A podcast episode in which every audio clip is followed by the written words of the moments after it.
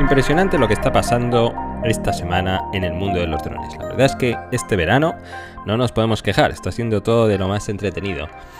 Resulta que Drone DJ, que es probablemente una de las publicaciones más respetadas por DJI, siempre son los primeros a los que invitan, siempre son los primeros a los que dan primicia, eh, acaba de anunciar que el evento de presentación del 18 de julio en Nueva York, aquel evento que todos anticipamos que será el Mavic Pro 2, acaba de ser pospuesto a una fecha indeterminada en el tiempo. Así que la verdad es que todo levanta ciertas suspicacias, porque cancelar un evento de estas dimensiones es no solo es una pérdida millonaria, eh, es una pérdida de confianza de la mayoría de las personas que estamos anticipándonos a un gran lanzamiento. Cuando se cancela una cosa de este estilo, puede, puede ser debida a dos tipos de fallos. Es, es una cuestión de software eh, o es una cuestión de hardware. Bueno, también podría ser una cuestión regulatoria, pero no tiene pinta que vayan por ahí los tiros. Si es un tema de software, puedes seguir adelante con tu presentación y únicamente retrasar la fecha de salida, porque el software siempre se puede pulir, es una cuestión de tiempo.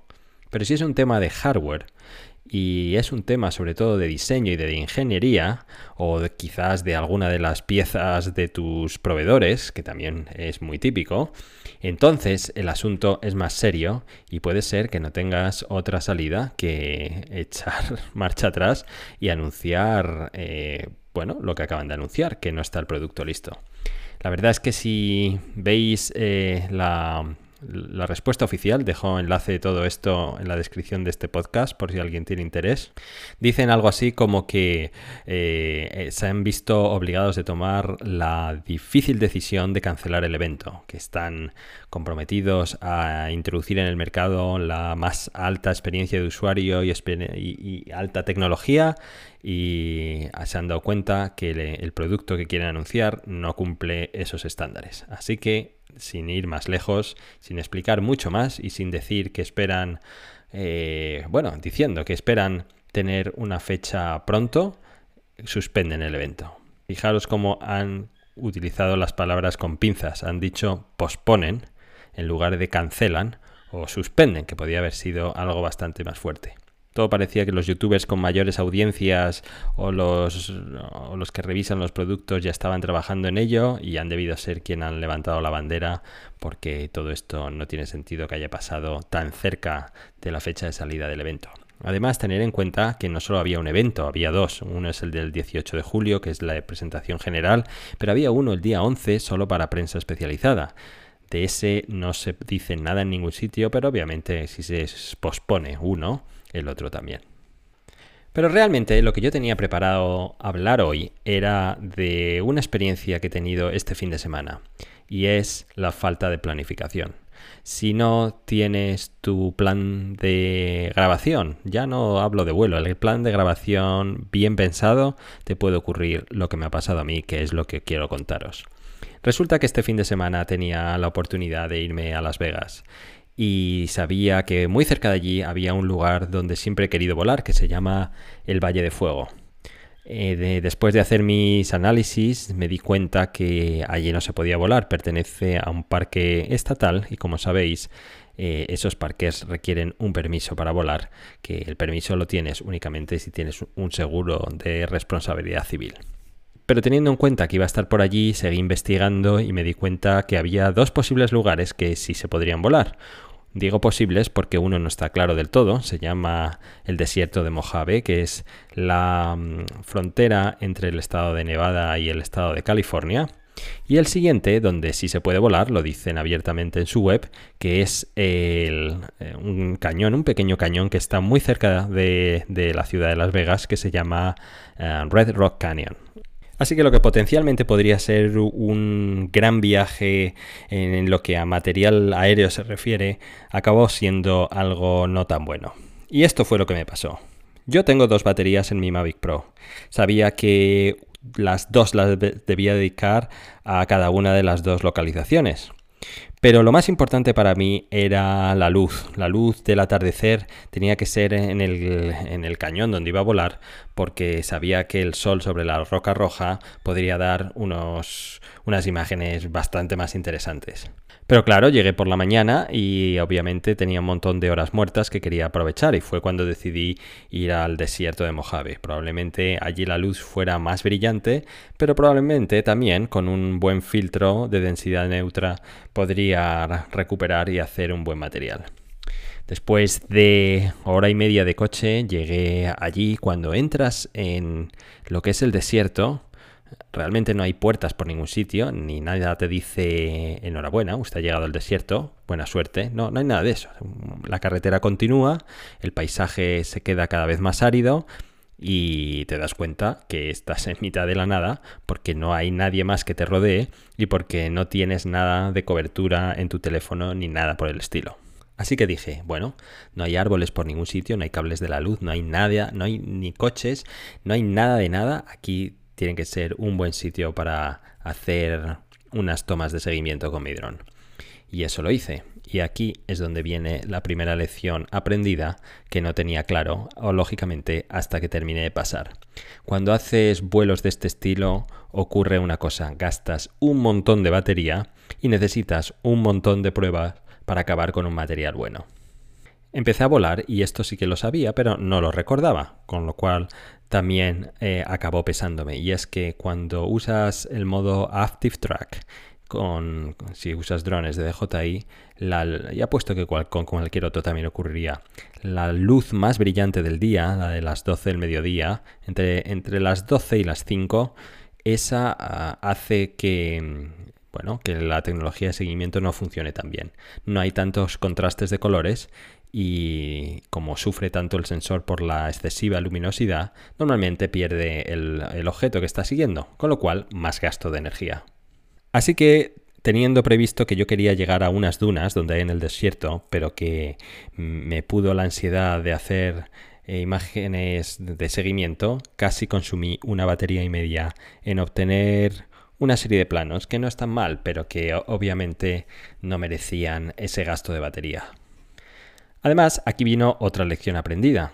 Si usas filtros de densidad neutra y tocas los ISOs, sobre todo para subirlos y ganar la, compensar la luminosidad que, que, no tienes por el filtro, pero que tienes de exceso en el día, eso produce un montón de ruido digital que cuando ves tu material parece ser que está grabado con un teléfono de hace años.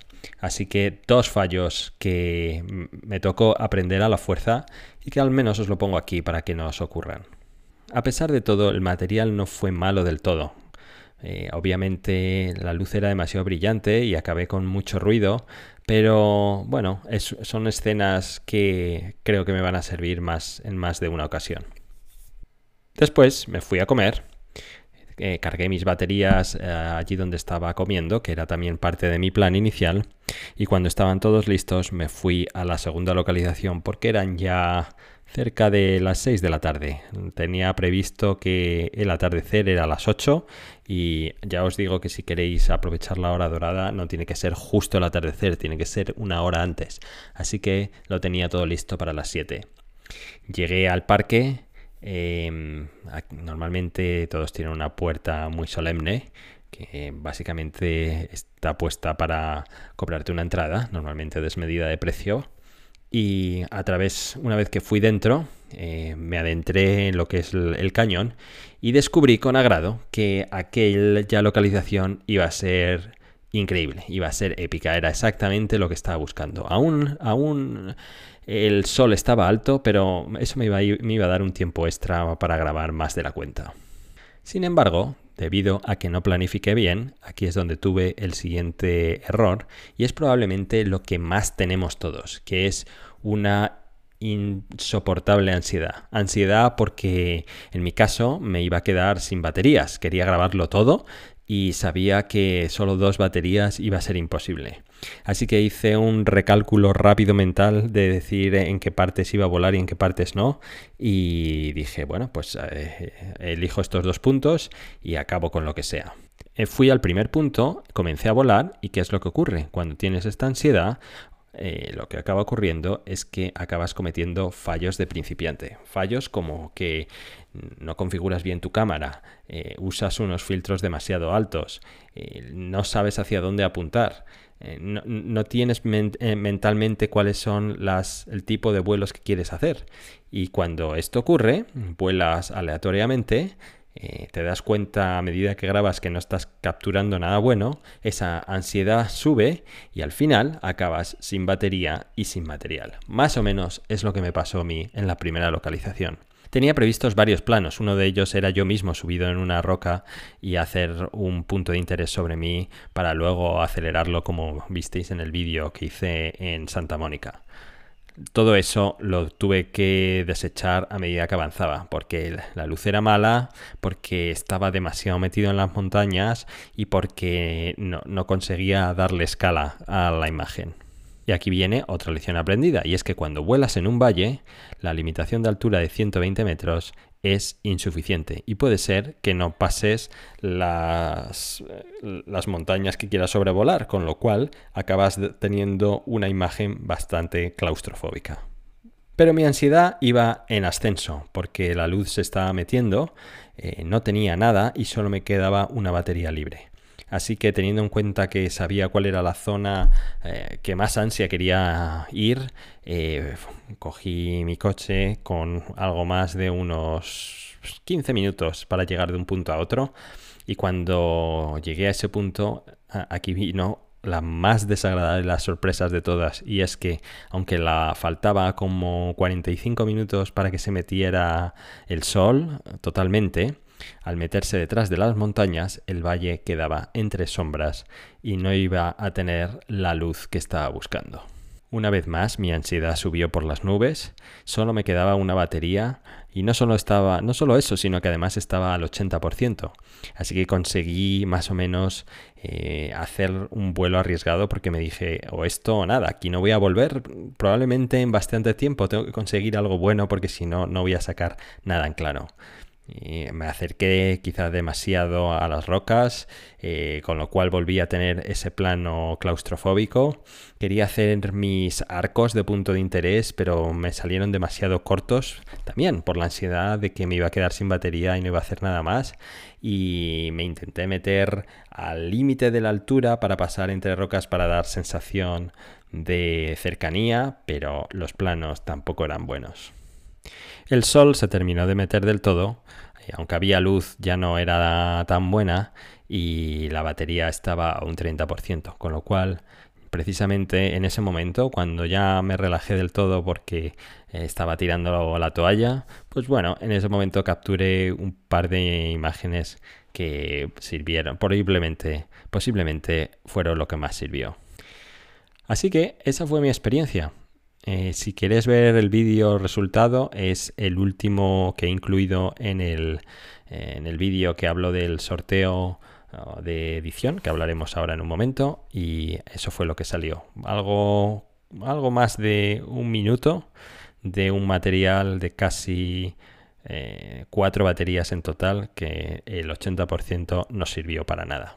Así que esta, es la moraleja de la historia. Siempre, siempre planifica tu viaje, porque si no lo planificas vas a tener una ansiedad tremenda, vas a tener la ansiedad de que estás volando furtivamente, o vas a tener la ansiedad de que vas a tener un accidente, o que te falta algo por grabar. Y eso es lo peor que puedes tener encima, porque no acabarás con nada sólido. Lo que te recomiendo es, antes de llegar a ese sitio, eh, investiga si se puede volar, si se requiere algún tipo de permisos. Si es así, mira a ver con qué tiempo de antelación son necesarios. Y si no, mira a ver qué tipo de normativa hay por ahí. Pero en la parte legal, vete con la seguridad de que puedes volar sin problemas. Carga todo la noche antes, carga las baterías, carga el control remoto, vacía tu tarjeta, mira que los filtros estén en buen estado y estén limpios. Deja todo listo para que el equipo no sea un limitante. Muy importante es que planees la hora en la que vayas a volar. Si es la hora dorada, recuerda, necesitas estar una hora antes del atardecer para tener tiempo de capturar la mejor luz. Si vas a ir a horas distintas, lo que puedes hacer es hacer waypoints y hacer el mismo tramo en distintas horas del día. Eso luego va a quedar muy bien en la edición. Pero probablemente el mejor de los consejos que puedo daros es algo que no pienso que me vuelva a ocurrir y es llevar escrito el plan de vuelo. Y por plan de vuelo me refiero a los distintos eh, técnicas de grabación que quieras hacer en ese lugar. Es decir, eh, por, por, daros un ejemplo, el primero es dar escala, que quiere decirse ir alejándose hacia atrás de la escena principal para más o menos mostrar qué es eh, realmente lo que quieres grabar. Una vez que estés lejos, eh, lo siguiente es revelar, es decir, apuntas tu cámara para abajo y vas avanzando a ese lugar levantando la cámara como expliqué en el vídeo de las tres técnicas. Una vez que llegues a un punto concreto, el siguiente plano podría ser el medio arco del punto de interés, la técnica número 2. Eh, una vez que estés girando o viendo la situación, puedes hacer un punto de interés completo. Ahí recomiendo hacerlo uno realmente largo, que quizás dos vueltas, para que luego tengas material de jugar en la edición. Después haz la técnica número 3, échate hacia atrás para levantar tu cámara y mostrar el lugar en concreto. Puedes sobrevolar haciendo cruces, es decir, adelante y atrás y derecha e izquierda. A mí personalmente no me gusta hacer planos a vista de pájaro, es decir, poner la cámara a 90 grados hacia abajo y sobrevolar, pero eh, confieso que puede ser útil en algún lugar. En definitiva, el aprovecha las idas y venidas de tu vuelo para hacer técnicas distintas y que luego tengas material muy variado en tu edición.